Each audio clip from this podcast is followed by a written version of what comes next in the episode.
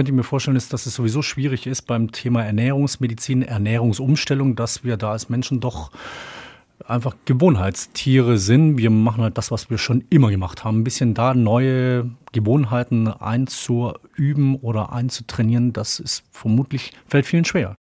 Tausend Antworten. Wenn ich aufhören will zu rauchen oder aufhören will, Alkohol zu trinken, ist es ja einfach. Ich höre einfach auf und rauche keine Zigarette und trinke kein Glas Alkohol mehr. Aber ich kann halt nicht aufhören zu essen. Das heißt, ich muss immer ganz kontrolliert essen und das fällt vielen Menschen schwer.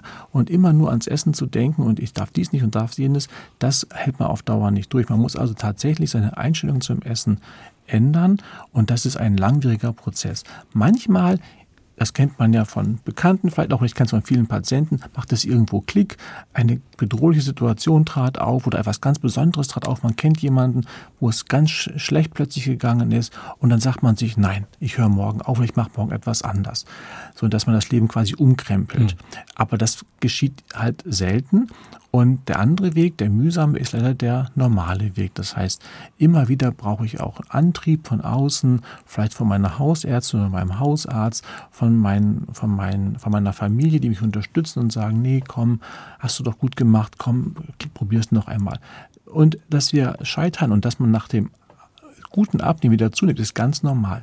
Was man erlernen muss, ist, wie gehe ich damit um, wenn ich wieder zwei Kilo mehr auf der Waage habe.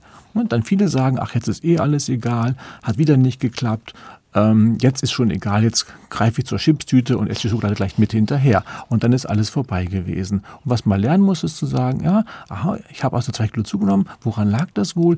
Ich versuche das jetzt zu ändern. Und da braucht man Unterstützung in diesem Prozess.